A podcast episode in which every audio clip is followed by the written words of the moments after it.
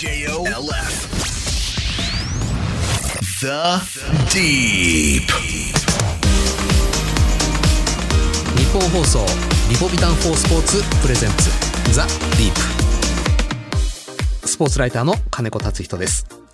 このポッドキャストはアスリートの方たちをゲストにお迎えして心の奥底にある熱い思い魂のワンプレー一瞬の駆け引き。誰もが知る名シーンの裏側など深く踏み込んだディープなエピソードに迫ります。ラジオの日本放送で毎週日曜日の夜8時からお送りしているザ・ディープ。ポッドキャストでは放送ではお届けしきれなかったさらにディープな話を追加してお送りします。さて今回のゲストは2016年リオオリンピック競泳男子 400m 個人メドレーの金メダルなど日本競泳界を引っ張ってきた萩野公介さんです。僕はもう個人的に東京オリンピック最後のレースが終わった後の涙というのがものすごく印象に残ってますね。泣くタイプではないってなんか勝手に思い込んでた部分があったんでそれまでのインタビューや記事を読んでいて。あそこまで泣くんだ。一体何があったんだろうってすごく思ったのを思い出します、えーこの後萩野公介さん登場です。どうぞお楽しみに。リポビタンフォースポーツプレゼンツザ・ディープ。この時間はスポーツを愛するあなたにリポビタンフォースポーツがお送りします。その一球で将来を期待される人がいる。その一球を固唾を飲んで見守る瞳がある。その一センチで憧れの選手と同じ舞台に立つことを許される人がいる。その一センチを支え続けてきたいくつもの言葉がある。その一本でその一発で人生なんて変えられる。その覚悟があるからこそ。その熱量があるからこそ。アスリートなんだ。その一瞬に全てを出し切れ。大正製薬はスポーツ栄養の分野に着目し勝負に挑むアスリートのための赤いリポビタンリポビタン4スポーツを開発しました。全てのラインナップでアンチドーピング認証を取得。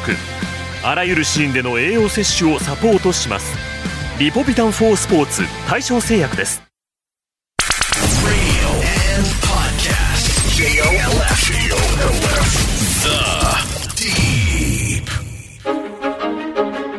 萩野公介さんは1994年生まれ栃木県のご出身。高校3年生で出場した2012年のロンドンオリンピックでは 400m 個人メドレーで銅メダルを獲得。2016年のリオ大会では 400m 個人メドレーで金メダルを獲得するなどリレー種目と合わせ金銀銅3つのメダルを獲得しました。競技人生の集大成として臨んだ東京大会は 200m 個人メドレー6位入賞大会後に現役を引退されました The Deep 改めまして、スポーツライターの金子達人です。それではゲストをご紹介しましょう。リオオリンピックの競泳で金メダルに輝かれた、萩野公介さんです。よろしくお願いいたします。よろしくお願いします。あの、いきなりですけど、萩野さん。僕、お会いしたらぜひ聞きたいなと思ったことがあって、はい、なんでしょう？弦を担ぐ人ですか？あー、弦は担ぎますね。はい。どういうふうに？あのーまあ、小さい頃で言えば、例えば、必ず神社に行って、ん。おみくじを引くとか、ん。例えばその大人になってからも、まあ、神社に行ったりももちろんしましたし、あとは、ルーティンみたいなものがやっぱり自分の中であるんですけれども、そのルーティンが、一つでもこう、なんか、崩れてしまうと、ん。あの、あれ？あれやってないけど大丈夫かな？みたいなこう気になってしまう。別にそれが、あの、ウォーミングアップをしないとか、そういうルーティンではなくて、うん。例えば、入場する前にん。ギリギリまで座ってるっていうのが僕のルーティンなんですけど、例えば会場によってはそういう風にできない設定になってる会場もあったりするわけですよ。はい。でもギリギリまで立とうが立たなかろうがタイムなんてそんなに変わんないんですけど、ん。例えば泳ぐ前に、あれ？最後椅子がない。あ、これ入場する前に立たなきゃいけないんだと思ったら、僕の中でのある意味でルーティンがちょっと一個なくなるような感じなんですよ。あそこで座って最後、集中することが僕のルーティンだみたいな、まあある意味でまあどうでもいいそういうルーティンが結構あって、うんでも何かそういうのでこう自分を落ち着かせるというか、そういう弦を担ぐっていうのはあるかもしれないですね。なぜこんなことをお伺いしたかったかというと、例えばまあ、サッカーであったり、野球であったりっていうのは、相手が絡んでくるはい。勝負じゃないですか。はい。要は自分がどれだけ最高の準備をして、最高のコンディションで臨んだとしても、相手がもっとすごかったりはい。したら、はい。どうにもならない。はいで、これは神の溝知るうんところじゃないですか。はい。なので神頼み、うんあるいは弦を担ぐはい。という行動に出る理由はわかる気がするんですよ。はい。水泳ってあくまでご自身の。問題じゃないですか。はい。タイムを出せばそうですね。大丈夫。はい。で、ここには相手ってあんまり絡んでこないじゃないですか。そうですね。つまり運不運がうん介在する余地ってそんなに大きくないと思うんですよ。はい。のに弦を担ぐ。はい。なぜだろ競泳ってすごく、まあ、簡単なようで難しい、うんあの、簡単なものこそ難しいっていうふうにも僕は考えてて、それはなんでかっていうと、うんまあ、誰にも邪魔されないわけですよう。。はい。コースロープがあるから、うんいきなり隣から誰かが殴ってくるわけでもないし、うん足を引っ張られて、泳げなくなっちゃったっていうことはまずないんですよ。うん。だけど、例えばそのオリンピックという場面になった時に、はい。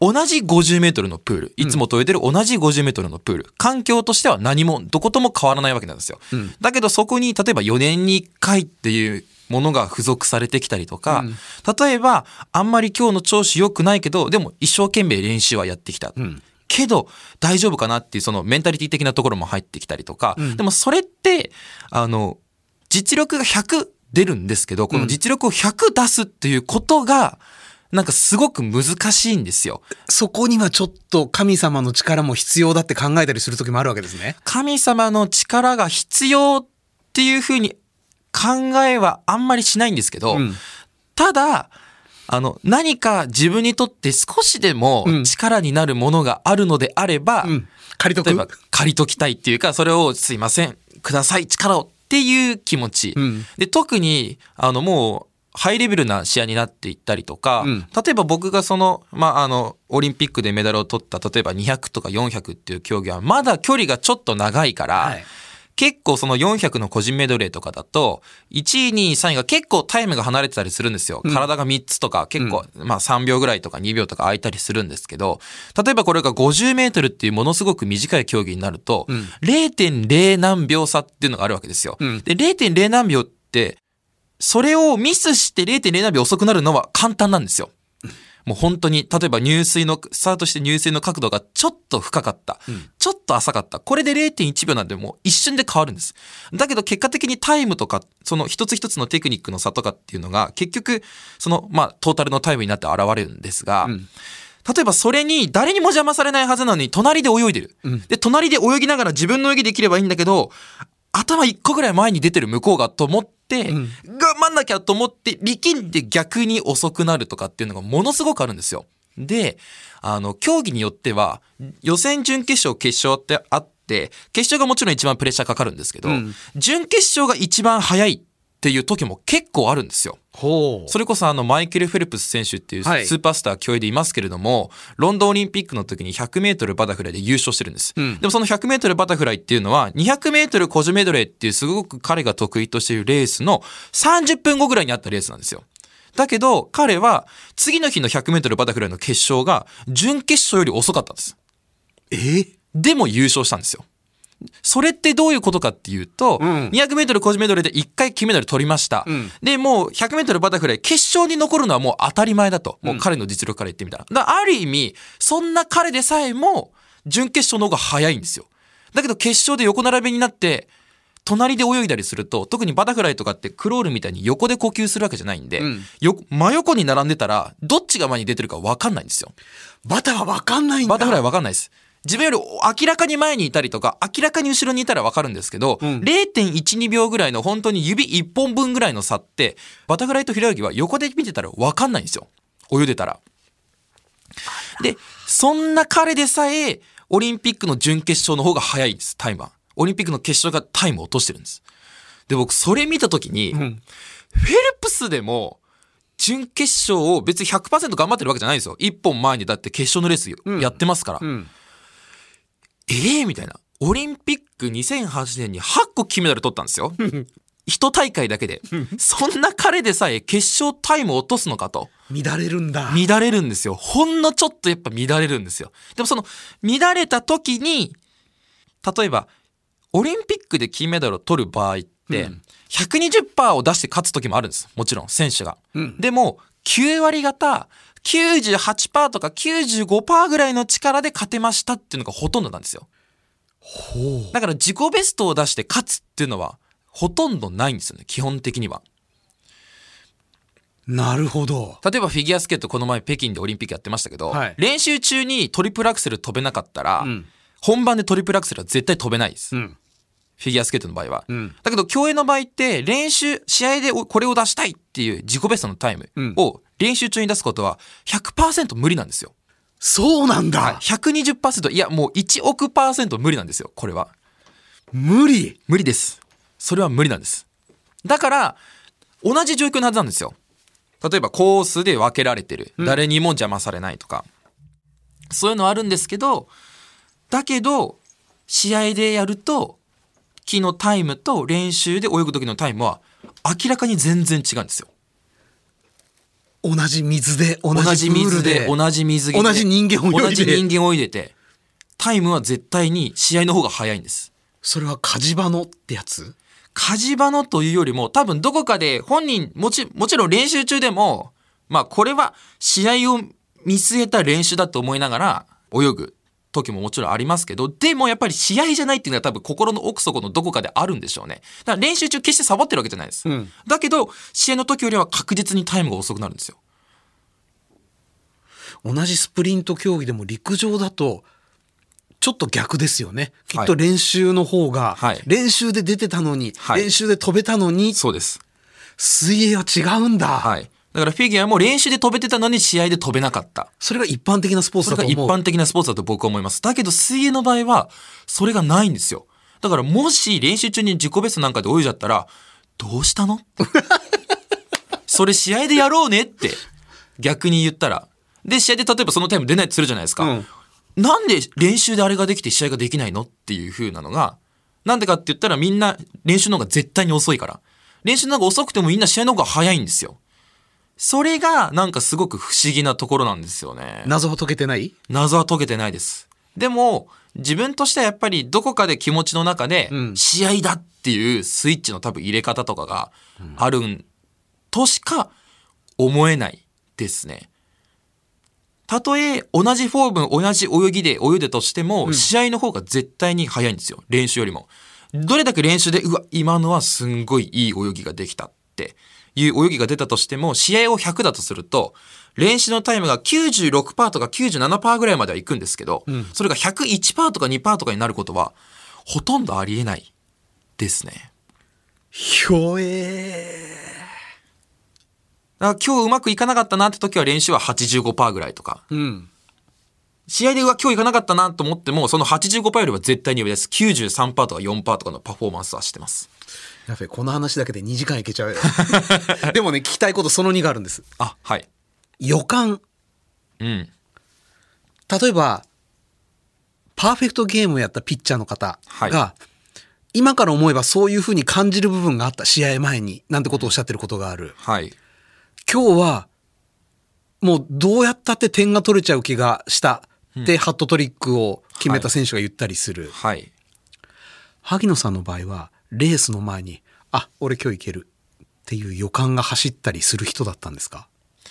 予感というか、結構あの自分がそれこそ体のフィーリングからいろいろとこう頭を動かしてしまう、ある意味で、うん。そういうタイプなので、うん。でも、だからこそ自分で例えばいい練習ができた、いい調子だってなった時に、朝起きた時に、あ、これはもうどう考えても早いっていう時はあります。リオの金の時は？そんなになかったですね。うわ。体は別にそこまで調子は良くないなって思ってはいました。正あれ？直は。あんまりポジティブじゃないですね。予感としては。はい。でもまあ練習やってきたしっていうことで予選泳いでみたら、んあの、体の感覚、これでこのタイムっていう感覚だったんですよ。でも自分の中ではまだ調子は100ではないと思ってたんです。うん。はい。だけど、泳いでみたら、あ、これでこのタイムなんだ、予選のっていう感じだったんですよ。うん。だから多分調子的には100じゃなかったんです。多分平井先生も同じこと言うと思うんですけど、調子的には100じゃない。多分95とか96ぐらい。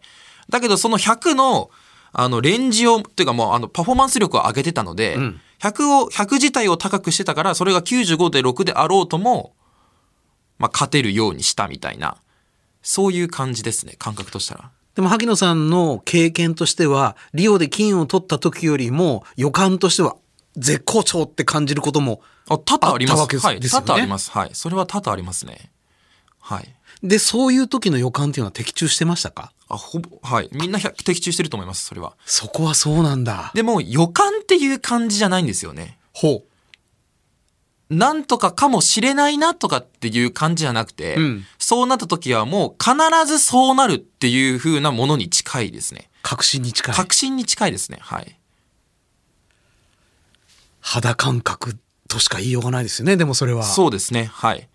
周りからしてみても、例えばそれがどんだけいい感覚だったとしてももちろん緊張とかで崩れてしまうとかありますけど、うん僕の場合はそう思った時はほぼ100%で必ずいい結果が出ていましたね。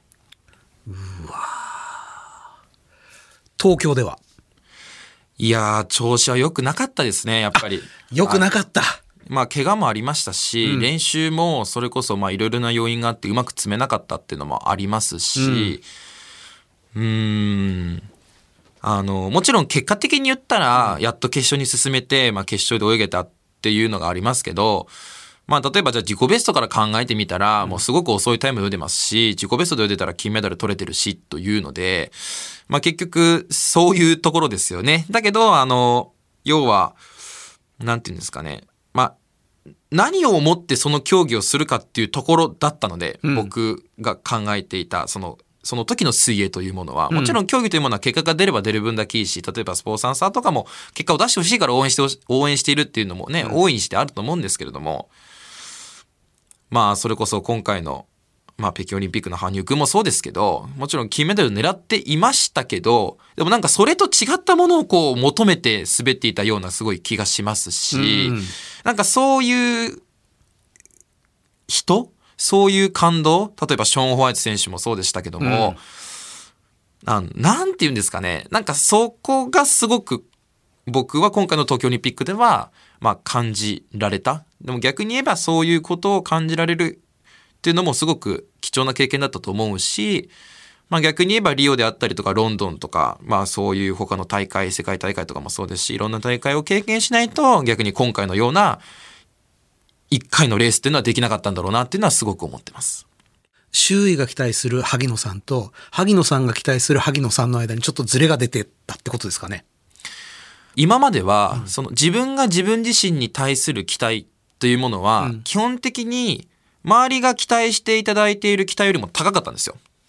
例えば、50というものを皆さんが期待してたら、僕は70とか80とか期待してたんです。ん。だから自分が65とか70とかだった場合、みんなはすごいねって言ってくれるけど、ん僕自身は、いやでも、っていうふうにこう思っていたタイプだったんですよね。うんだから、その周囲からの期待が苦しいことはありませんでしたかって言われるんですけど、僕基本的にはなくて、それは。うん。周囲からの期待というよりももう自分自身と常にんこう戦ってたみたいなところがあって、みんながいいねと思ってくれても自分はそれではっていうふうに思うことがすごくあったので、うん。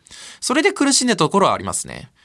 なんで、でも逆に言えば、東京オリンピックは、あの、まあ、いい、いい風に、なんか悪い風に言ってしまったら、ある意味自分自身で期待はしていなかったんです。そんなに自分自身の結果に対して。うん。こうだろうなっていう風に期待をするっていうのはなかったですし、うんまあ周りの人はもしかしたらうまくいったらメダル取れるんじゃないかみたいなことも、まあメダル目指して頑張ってほしいみたいな風に言ってくださる人もたくさんいらっしゃったと思うんですけど、うん自分の場合は、なんかもうそういう結果とか、まあメダルとかタイムとかっていうのが出れば出る分だけいいと思ってましたけど、うん。でも自分自身そこは期待していなかったなと。ただ思っていたのは、僕はそれこそ現役の最後の頃は、なんで自分と泳いでんだろうな、みたいなことをずっと考えながら泳いでたので、なんかその答えを見つけられたらいいな、見つけたいなっていう期待というか、まあ望みというか、そういったものはありましたね。見つけられましたか？今のところでの現時点での答えは見つけられたかなというふうには思っています。どんな？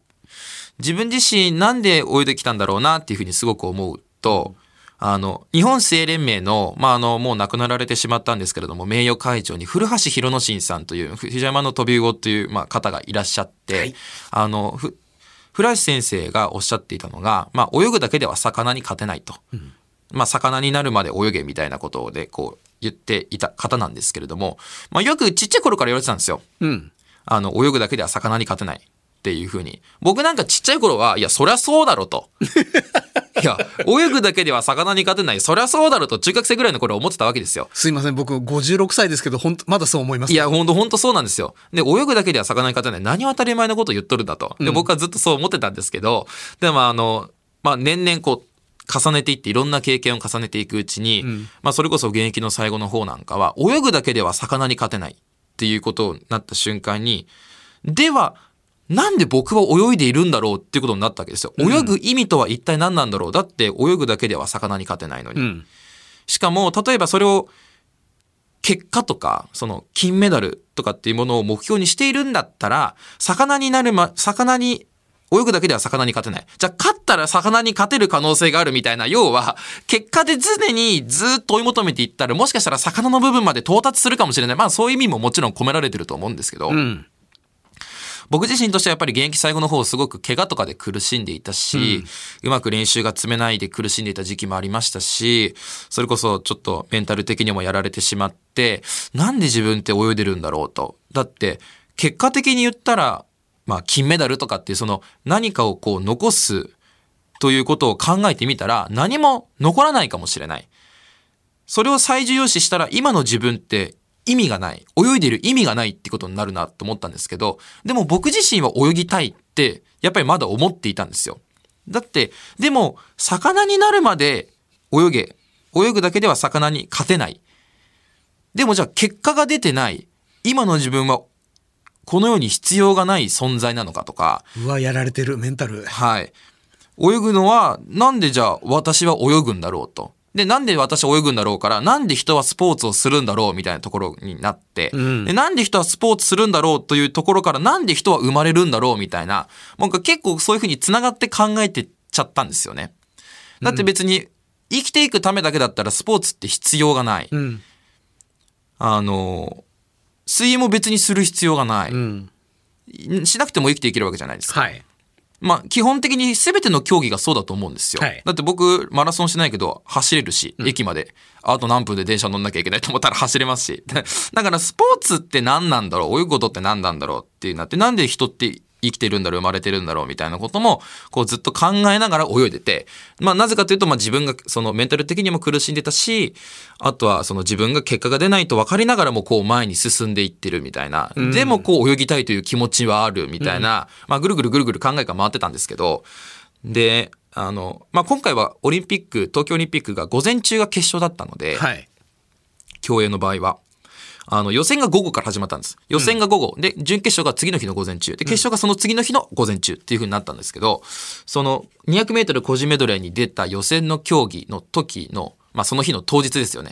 予選が午前午午後だったので、午前中にまあウォーミングアップ行って、帰ってきて、選手村に帰ってきて、あ今日の午後は予選だな、みたいなことを思いながら、まあ、いつものオリンピックだったらもう流せ、流せるっていうか、まあ、ゆっくり泳いでも別に通過するし、そんなに実力出さなくても決勝で一本頑張ればいいや、みたいな気持ちでずっとオリンピックは望んでたんですけど、今回は違うなと、そんな余裕もあんまりないし、もしかし、もしかしたら今回のこの予選が最後になるかもしれないなと思いながら、うん。まあ、泳いでいたんですけれども、その時に、まあ、お昼寝しようと思って、いつもレース前昼寝をするんで、決勝の前とかも。うん昼寝をして、起きて、ウォーミングアップに行って、またこう、レースするみたいな感じだったんですけど、その日は寝れなくて。んで、こう、ずっとやっぱ考えてたわけですよ。人はなんで泳ぐんだろうな、みたいな。泳ぐだけでは魚に勝てないのにな、とかって思いながらずっと考えていたら、今までの出来事がなんか全部走馬灯のように流れてきて、ブワーってこういうこともあったな、ああいうこともあったな、こういうこともあったな、みたいなことを考えながら、ちょっと待って、もうお亡くなりになる人みたいじゃないですか、それ。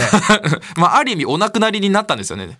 水泳萩野公介っていうものは、まあ、ある意味で、こう、お亡くなりになられたっていうか、まあでもそういうふうに走馬灯みたいにこう浮かんできて、僕はあの生後6ヶ月から水泳始めてるんですけど、もちろんそれを始めたいって言って始めたわけではなく、母親がベビースイミングに連れて行って、ってくれて、まあ、そこからもう気づいたら練習に向かう車の中、気づいたらバタフライ泳げてました。気づいたら 4A 泳いでて個人メドレーやってましたっていうもう具合なので、まあもうちっちゃい時からそういえばた背泳ぎのタッチする時に頭ぶつけてタッチしちゃったこともあるななんてこともちっちゃい頃思い出しながら、まあでもいろんなことあったよな、こういう人と出会ったよな、こういう苦しい経験あったよな、こういういいこともあったよな、ここの国に行ってそこで世界遺産行ったよなとか、なんかいろいろな物事全てを本当に走馬灯にバーって思い出した時に、僕が水泳を続けてきた意味っていうものは、あ、これだったんだなというふうに思って、僕水泳やってないと、その全ての経験が多分できてないことが多いと思うんですよ。海外に友達もいないし、友達の家に泊まってそのホームステイみたいなのもしたこともありますし、そういうことも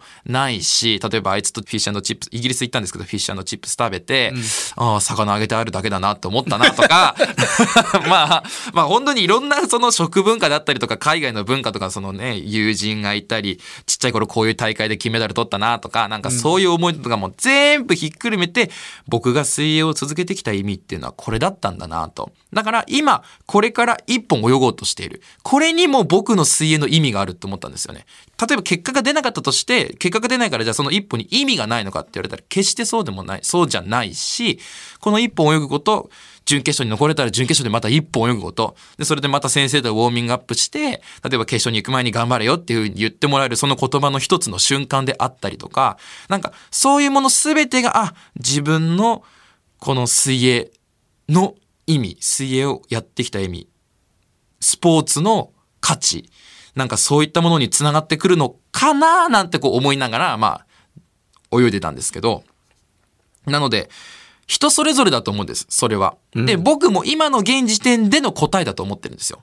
だから逆に言えば、現役を引退していろんな人の話を聞いて、これから生きていく上で、また違った考えになるだろうと、僕は思うんですよ。ただ現時点ではそうだな、というふうに思ってるっていうことなんですけど。悟りですね。どうなんですかね。まあ結果に出ない、出ることに越したことはないんですけどね。うん。はい。まあそれを、に向けて皆さん頑張ってますから。うん。はい。ただ、あーそこばかりを追い求めていくと、じゃあ、金メダル以外の人は泳いでる意味がないのか。一番取れなかったら、その水泳とか、まあ、競技をやってる意味がないのかって言われたら、それはノーだと思うんですよ。はい。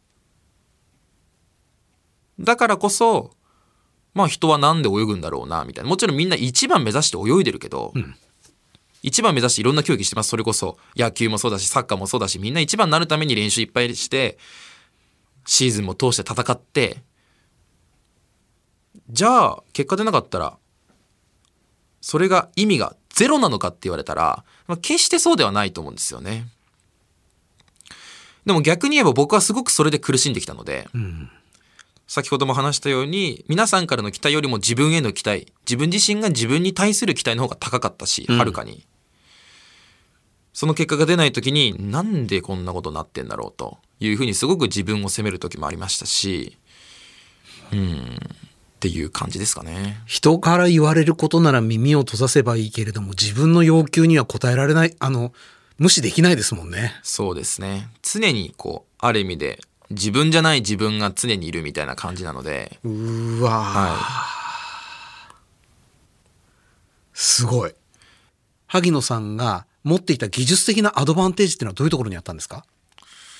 才能というのは。まあ僕は分からないですけど正直。皆さん他の周りの方に聞いた方が、あいつのここが俺にあったらよかったなって多分言う方がいいと思うんですけれども、何なんですかね。でも結局水泳って力みだけじゃ速くならないので力みのまあどの競技もそうだと思いますけど頑張れば頑張る分だけじゃあ力めばいいのかってそういうこともないですし力みとこの抜きのこの、なんて言うんですか？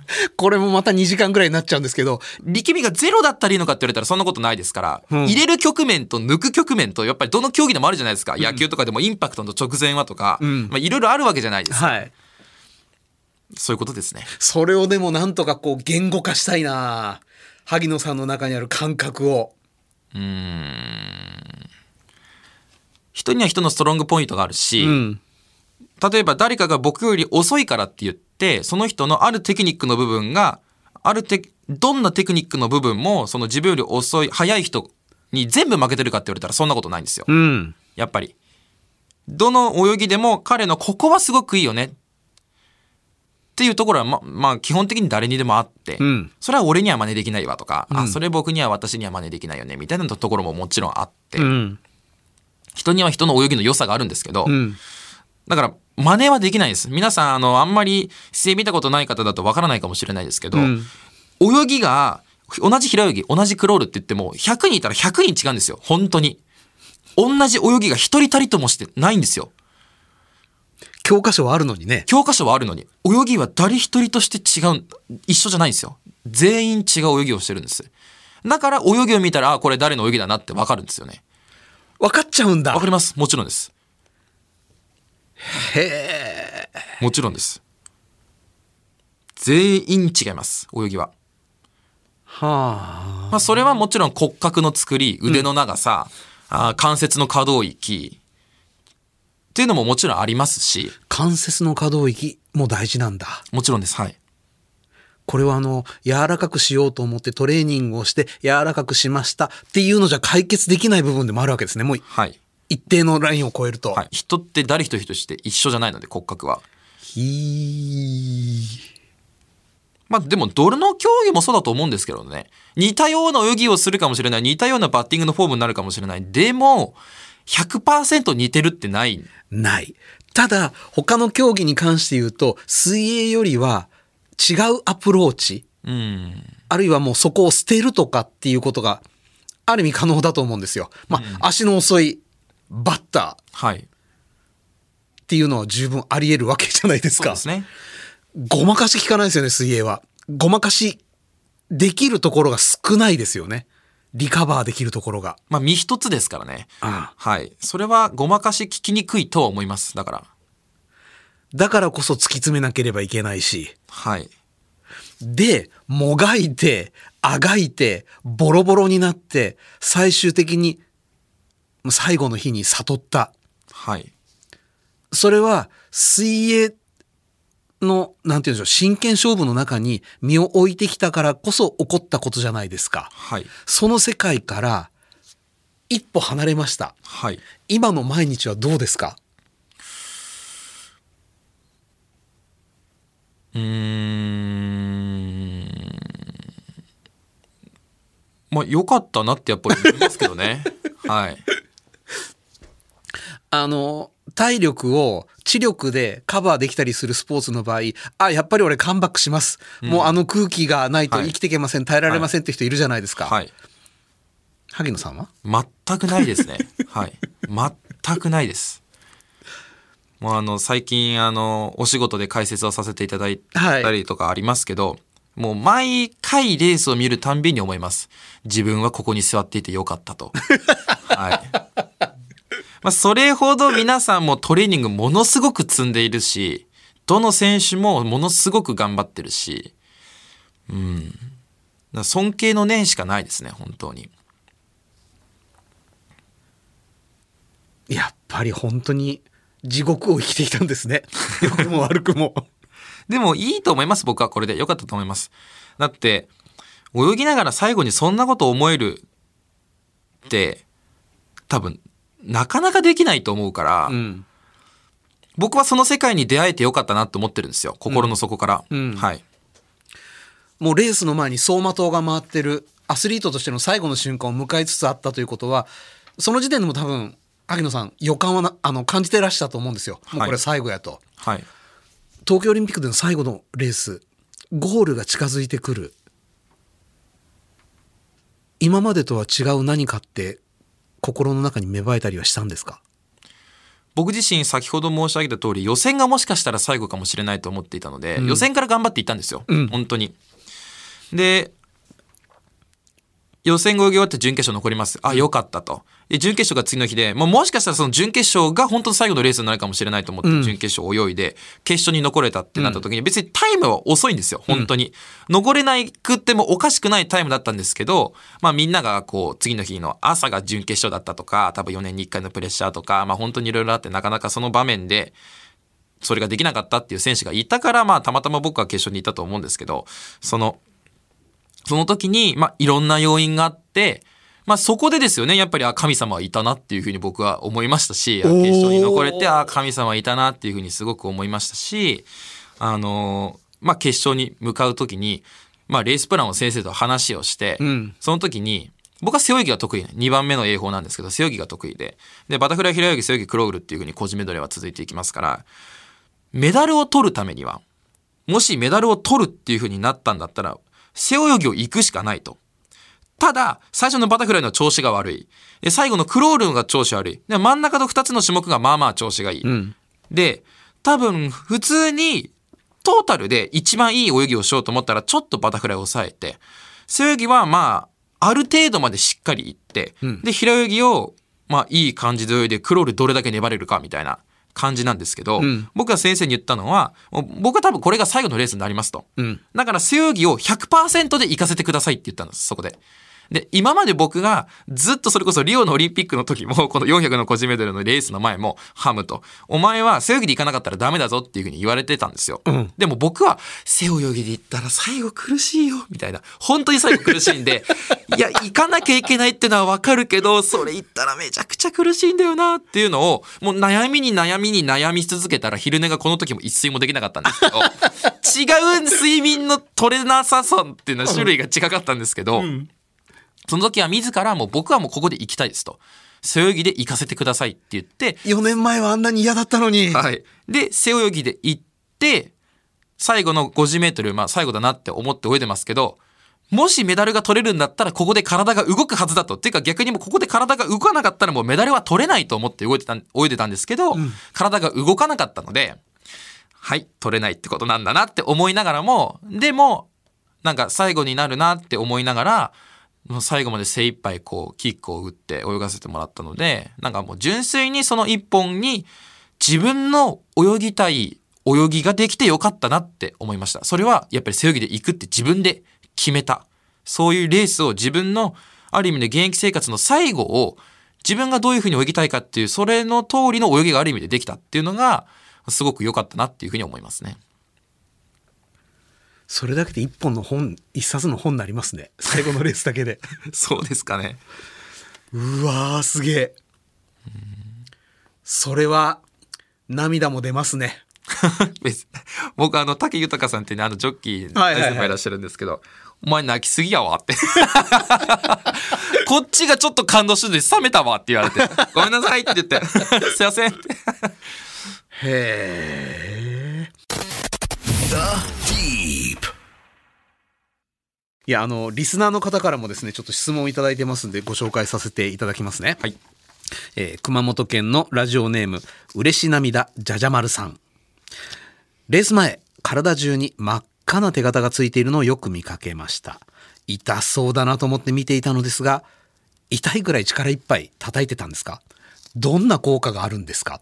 うんという質問でございます。はい痛さ感じてないんですよね、まあ、ある意味でアドレナリン出てますから、でも結構競泳の選手って皆さん叩く選手多いと思う見てたら分かると思うんですが結構叩く選手多くてもう手形がつくぐらいやっぱ叩くんですよね。でもこれは叩いたから速くなるかっていうことはもう基本的に多分ないと思います。うん。変わらないと思いますこれは。1ミリも変わらないでしょうね。1ミリも変わんない。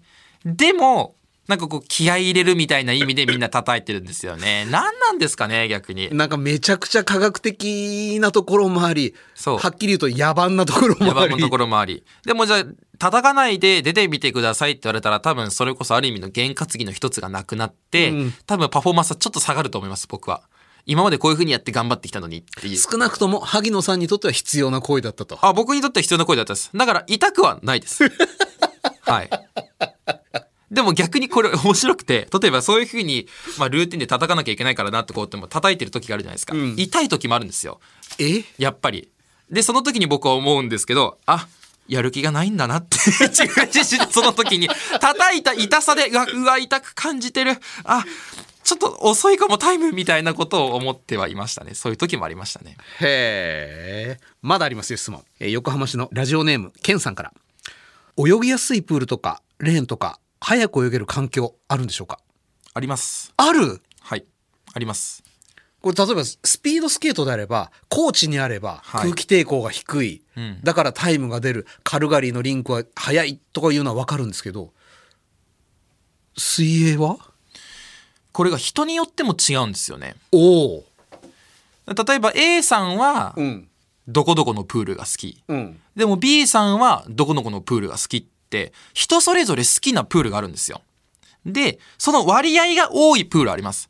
だから100人いたら、40人ぐらいはここ一番早いっていう人がいる。うんでも例えば20人ぐらいはこのプールが一番いいっていう人がいる。うんでも例えば超少数派もいるわけなんですよ。もうみんないいやそのプール泳ぎづらいでしょって言ったとしても、私はそのプール好き。みたいな。そういうプールはあります。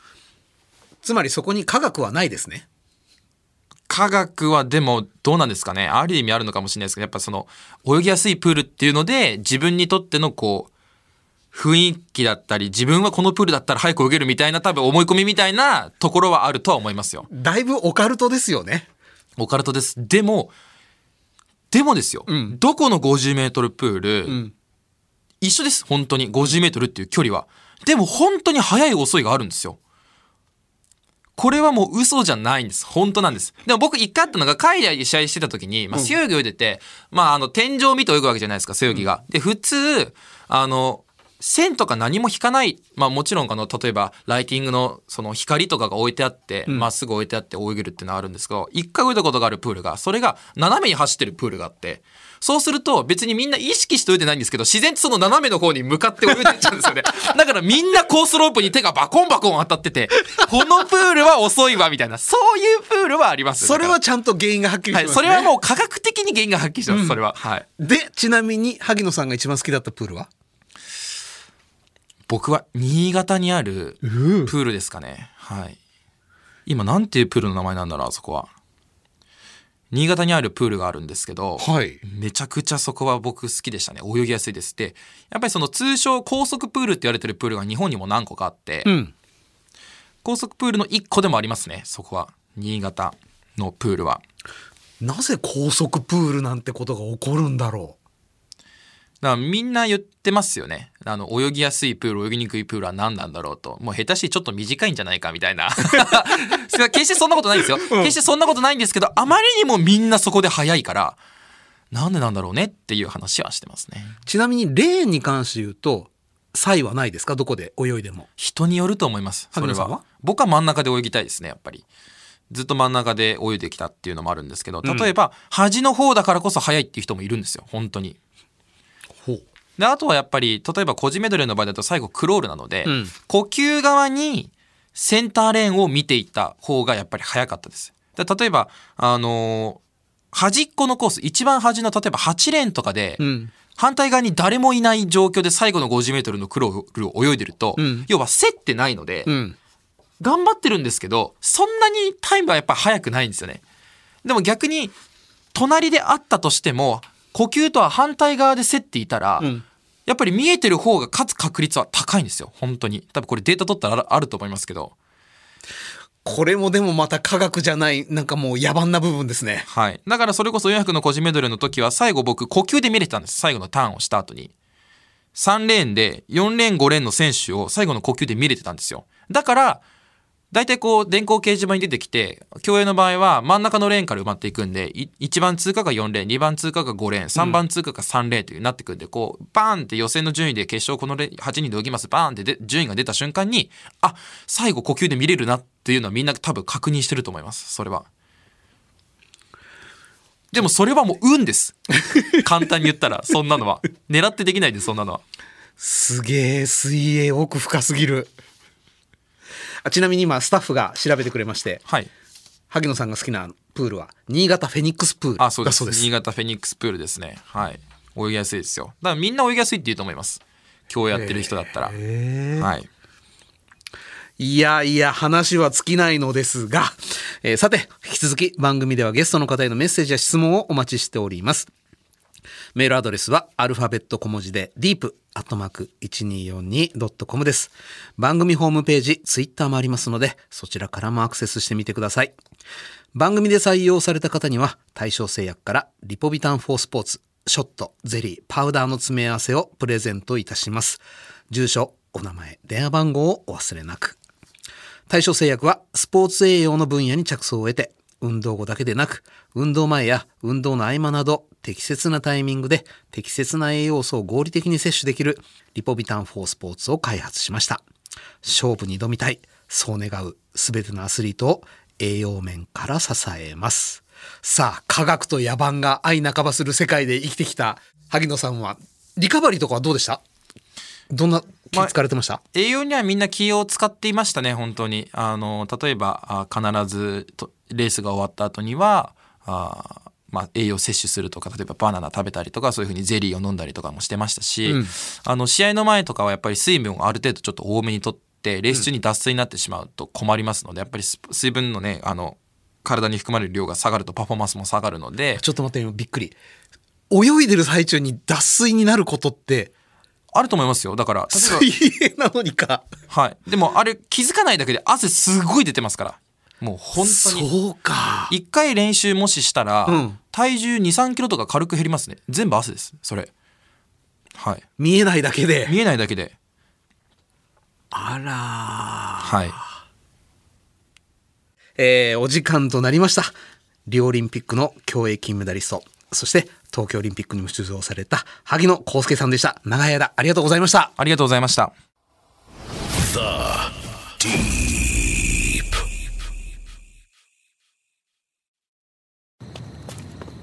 先輩今日の相手強かったっすねあと少しだったけどなめちゃくちゃ悔しいっす正直まあなえ今飲んだ赤いやつスポーツ用のリポビタンっすよね粉末のそうリポビタンパウダー4スポーツ。一袋飲む。アミノ酸とかクエン酸も入ってて水なしで飲めるし。いやいやまだ練習するんすか？軽くな。今日はさすがにいいんじゃないっすか？悔しさって力にしないと腐っちゃうからさ。やっぱ僕にもリポビタンパウダーください。お前も練習すんのかよ。ひとまず試合で使った栄養をとって気合い入れ直します。よし。やるか全力でスポーツに取り組むあなたにクエン酸やビタミン B1B2B6 配合対象製薬のリポビタンパウダー4スポーツ運動後におすすめの栄養補助食品です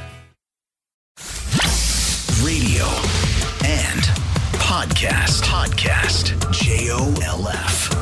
The Deep. ザ・ディープそろそろお別れの時間となりましたいや濃かった。萩野公介さん濃かった。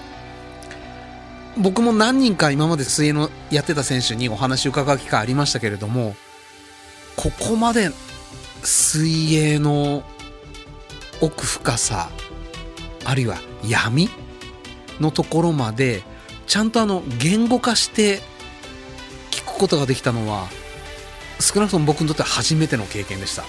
ちょっと萩野公介さんという人物に対してと同時に水泳という競技に対するリスペクトがこうバーンと増した経験積ませていただきました。さてこの番組は毎週日曜日の夜8時から日本放送にてラジオ放送をお送りしています。そちらでもぜひお楽しみください。そして番組ホームページやツイッターも開設しています。ゲストや番組最新情報をお伝えしていますのでぜひそちらにもアクセスしてみてください。ザ・ディープ。それではまたお会いしましょう。お相手は金子達人でした。リポビタン4スポーツプレゼンツザ・ディープ。この時間はスポーツを愛するあなたにリポビタン4スポーツがお送りしました。